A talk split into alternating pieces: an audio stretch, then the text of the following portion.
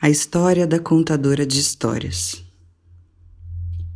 Em algum ponto da sua genealogia, há pessoas semelhantes àquelas sobre as quais vou falar. Você é a herdeira. Mesmo que não as tenha conhecido, que nunca tenha se encontrado com elas, suas ancianas, suas sábias antepassadas existem. Todas nós pertencemos a uma linhagem longuíssima de pessoas que se tornaram lanternas luminosas a balançar na escuridão, iluminando o próprio caminho e os passos de outras. Elas conseguiram isso por meio da decisão de não desistir, por suas exigências de que o outro sumisse da sua frente, por sua atitude previdente de esperar até que o outro não estivesse olhando pela sabedoria de ser como a água e descobrir como passar pelas menores fendas, ou por sua tranquila determinação de abaixar a cabeça e simplesmente pôr um pé diante do outro, até conseguir chegar aonde quer. Suas luzes continuam a oscilar no escuro, através de nós. Pois, como uma única tirinha de palha, podemos acender nosso fogo a partir do fogo delas. Ter inspirações a partir de suas inspirações. Nós somos as herdeiras. Deste modo, nós também podemos aprender a passar oscilantes pela escuridão. Uma mulher assim iluminada não consegue encontrar o próprio caminho à luz de uma vela ou à luz das estrelas, sem também lançar luz para as outras. Quando eu era pequena, imigrou para minha vida um grupo de velhas, que eram as velhas mais perigosas que eu jamais tinha visto. Pois quando foram torturadas por forças e poderes maiores do que elas, quando foram capturadas, aprisionadas sobre ordens de definhar, morrer e extinguir-se, em vez disso, elas viveram através da luz da sua alma embora fossem derrubadas de tantos modos, voltaram a crescer e vicejaram como árvores em flor. Elas entraram na minha vida como quatro velhas refugiadas que saltaram de enormes trens pretos para o nevoeiro noturno na plataforma onde nós aguardávamos com grande expectativa. Vieram na nossa direção com muito esforço dobradas sobre o peso de dunjas, acolchoados de penas forrados de vermelho escuro, fortemente amarrados com barbante grosseiro. Carregavam pesadas malas pretas e de madeira tingida, presas por cordas sujas aos ombros. Dos cintos de trapos pendiam todos os tipos de bolsas e sacolas. Enquanto vinham se arrastando na minha direção, a roda de madeira, uma roca amarrada às costas da velha mais alta, não parava de gerar no nevoeiro. Eu tinha quase sete anos de idade. E ainda estava naquela fase em que a criança está em viagem permanente entre o exuberante mundo dos sonhos da infância e o mundo austero dos adultos. Lembro-me de ter achado que aquelas velhas enormes que atravessavam com perseverança as plataformas, todas elas, pareciam Papai Noéis, em trajes escuros, avançando pela fumaça. Logo me dei conta que tinha uma aparência porque, além de todas as trouxas e malas, elas estavam usando todas as roupas que tinham saias esfarrapadas por cima de saias terrivelmente esfarrapadas, blusas rasgadas por cima de blusas manchadas, todas as meias sem seu par, todos os aventais puídos. Elas eram as idosas da família do meu pai adotivo. Eram as velhas que tinham sido perdidas e espalhadas por toda parte da Hungria à Rússia durante a Segunda Guerra Mundial e depois dela. As que tinham sido enterradas em campos de trabalhos forçados, tendo sido arrastadas da minúscula fazenda de 150 anos da família e forçada a se esconderem em buracos no chão, a ir para campos de deportação, de papelão molhado, para os trens da fome, impregnados de urina e excremento, e para lugares ainda piores. Agora, depois de passarem meses nos campos, os nariz, o nariz e as bochechas das velhas ainda estavam feridos, dos muitos dias de marcha, caminhando, mancando, encurvadas, levando peso e deixando cair. Debaixo de um sol implacável, sob os olhos de guardas e vigias quase sempre nervosos, nervosos e enlouquecidos pela raiva. Algumas dessas mulheres faltavam parte dos dedos dos pés e das mãos. Alguns dos ferimentos a tiro, alguns por congelamento. O cabelo delas era comprido e fino, mostrando o couro cabeludo queimado pelo sol, como se elas tivessem sofrido alguma radiação. Era resultado da desnutrição. E, como diziam, de tudo que tinham testemunhado.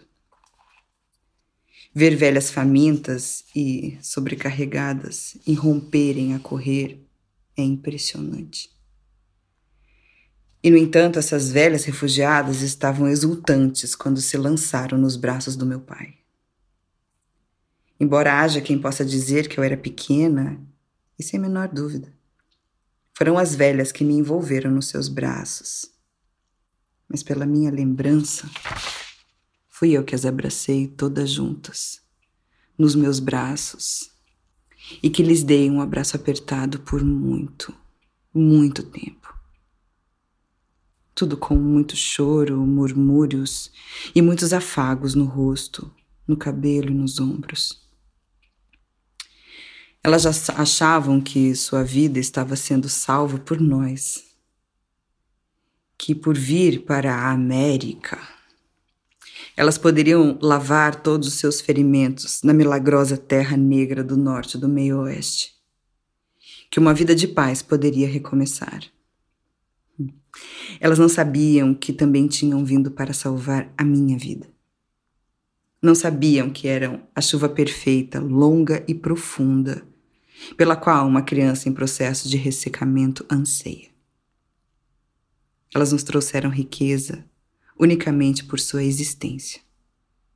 Muito embora tivessem sido arrancadas da amada terra natal dos antepassados, tivessem perdido filhos e maridos, tivessem sido despojadas de seus ícones, da satisfação pelo pano branco que teciam, dos seus locais de culto, da vida das suas aldeias como elas as conheciam. Tivessem sido destituídas do simples conforto da floresta ancestral, na proximidade da qual viviam e de todas as suas plantas medicinais, embora tivessem sido privadas da capacidade de proteger suas filhas, seus filhos, seu corpo, sua privacidade, seu pudor, mesmo assim, elas tinham conseguido se manter agarradas ao seu essencial e resistente, ao seu eu o eu que não morre. O eu que nunca morre. Essas velhas foram a primeira prova absoluta que tive de que, embora a película externa da alma seja magoada, arranhada ou chamuscada, ela se regenera de qualquer modo. Repetidas vezes, a pele da alma retorna a seu estado primitivo e intacto. Em comparação com os recém-chegados, a parte já americanizada da nossa família, apesar de ter vindo do campo menos de 40 anos antes, já tinham se tornado Nem Vajang Ash Erdoben, que não pertence mais aos bosques. Elas costumavam dizer baixinho em tom de censura: Haja como um ser humano. Seja civilizado. Não haja como se morasse na floresta. Embora nós realmente morássemos numa floresta de verdade nos Estados Unidos, como eles tinham vivido na floresta na terra natal. Eu estava no meio de uma família, de uma época e de uma cultura que queriam transformar todas as crianças em pequenas cópias perfeitas e bem educadas. Para esse fim, tinham me mandado para uma escola de dança em outro município, onde aprendi um passo de dança de quatro tempos e uma valsa sóbria. De um professor severo que se gabava de um dia ter feito a longa viagem até Chicago e de volta. Mas foram essas velhas imigrantes das tribos Magiar e Kizbrak da terra natal que me ensinaram a dançar de verdade. Foram elas que me ensinaram a bater com os pés no chão e a uivar como um lobo e mostrar meus brincos, rendas e pescoço. As velhas da família abriram uma porta profunda na criança que aos poucos estava sendo forçada a se calcificar. Elas me mostraram uma abertura que dava para as profundezas da psique, um olhar totalmente inspirado que estava e continua a estar muito afastado de qualquer cultura em que a criança, mulher, velha devem ser vistas, não ouvidas. Elas me revelaram as camadas psíquicas em que era possível estar constantemente animada por ideias, invenções e pela perseverança de viver uma vida caracterizada por aquilo que se poderia chamar de racionalismo apaixonado. Uma vida repleta de paixão, impregnada de razão. Foram essas estrangeiras amadas que me salvaram de cair no vazio de uma conformidade cuidadosamente cultivada. Ajudei as velhas a aprender inglês, fazendo desenhos num pequeno quadro negro que eu usava para a escola. Eu desenhava vacas Holstein e Jersey, garças e outras aves aquáticas dos nossos lagos. As folhas do carvalho, da tilha, do plátano, do boldo, da pereira, da cerejeira, das árvores da floresta que nos davam madeira de lei e frutos, bem como outras criaturas do nosso cotidiano. Eu me esforçava para escrever debaixo dos desenhos a palavra certa em inglês. Eu dizia a palavra elas diziam a palavra. Duck, duck. Hat, hat. Bull, bull. Go, co. Em troca, e ao longo de toda a nossa vida juntas, elas me contaram histórias muito, muito antigas sobre mulheres feitas de madeira, homens que moravam em amoreiras pretas, bebê mutantes, remédios feitos com palavras ditas sobre águas, santos, os sem culpa, que surgiam do nada e inúmeras histórias apócrifas do menino Jesus e da mãe abençoada. Elas entreteceram meus ossos com as listas de histórias sobre mulheres que viviam no fundo do mar, assassinatos nas florestas, milagres nos cemitérios jorravam histórias sobre o tempo que passaram nos campos de trabalhos forçados, nos campos de refugiados e de concentração. Muitos, muitos relatos de coragem e lealdade inquestionável para com desconhecidos, feridos e angustiados, e deles para com elas. As velhas tinham muitos anos de prática numa imensa variedade de ofícios das mãos fiar, tecer, tingir, bordar, crochetar, fazer renda, tricotar e acolchoar, fazer filé, plantar, colher, arrancar, fazer conservas, moer, queimar, tornear, semear, ver e curar. Talvez das suas práticas diárias tornou-se aparente para mim que não era apenas o que da vida de uma velha que era importante, mas também os recursos interiores. O que havia dentro dela, que sabedoria e força de coração tinham sido acumuladas. Parte semeada de propósito, parte trazida pelo vento, mas tudo, tudo colhido com consciência. Em todos os seus trabalhos e ofícios, as velhas falavam de como era importante questionar a vida insossa e os chamarizes da ganância do consumo, e até necessariamente resistir a eles. Elas acreditavam que não era só o nosso dever, mas também a nossa função e prazer pôr em perigo toda a tirania, detonar todos os poços obstruídos, desafiar todas as ordens e normas que pudessem prejudicar ou arrasar o nosso espírito, ou esvaziar a nossa esperança porque tinham enfrentado a mais difícil das vidas, eu acreditava nelas. Quando estávamos juntas, éramos Erdoben, dos bosques, de novo. Essas velhas não permaneceram podadas, sem noção, envenenadas, destroçadas, deixadas para viver ou morrer só contando com o ar. Seus instintos para as estações, para a vida e a ação ética estavam intactos. Embora eu não queira dizer que sua vida fosse um mar de rosas, pois elas tinham pesadelos terríveis e passavam por períodos inesperados de profunda agitação e de uma tristeza indizível.